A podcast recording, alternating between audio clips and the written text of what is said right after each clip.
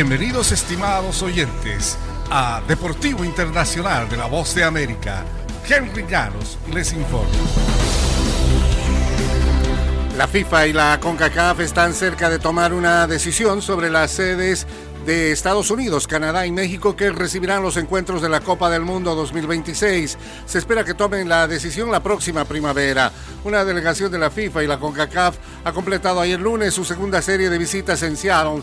La ciudad es una candidata fuerte para montar partidos debido a su historial futbolístico, su agradable clima veraniego, ya que es la única ciudad en el Pacífico Noroeste que presentó una propuesta. El jefe de torneos y eventos de la FIFA, Colin Smith, indicó que terminarán todas las visitas a las posibles sedes a finales de noviembre y esperan tomar una decisión a finales de marzo o inicios de abril.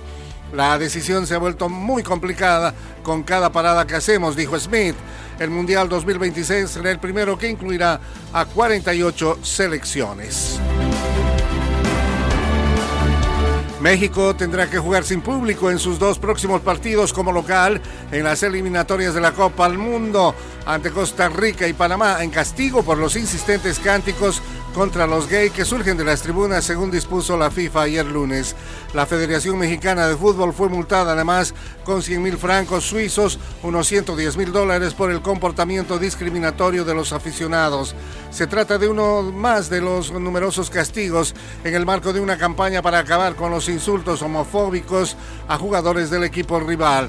México enfrentará a Costa Rica el 30 de enero y a Panamá el 2 de febrero en estadios vacíos, lo que generará grandes pérdidas de ingresos para la Federación Mexicana de Fútbol. En el fútbol internacional, concretamente en España, el delantero del Barcelona, Sergio Agüero, no podrá jugar al menos por tres meses tras una serie de pruebas en el corazón.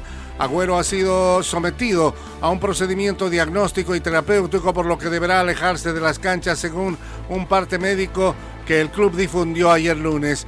Es baja y durante los próximos tres meses se evaluará la efectividad del tratamiento para determinar su proceso de recuperación, añade el comunicado.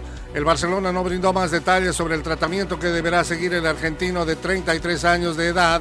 El Kun fue hospitalizado para una serie de pruebas en su corazón tras sentirse mal durante el primer tiempo del partido que su equipo empató uno por uno el sábado contra el Alavés por la Liga Española. Agüero se expresó optimista sobre su evolución en un mensaje que difundió en su cuenta de Twitter.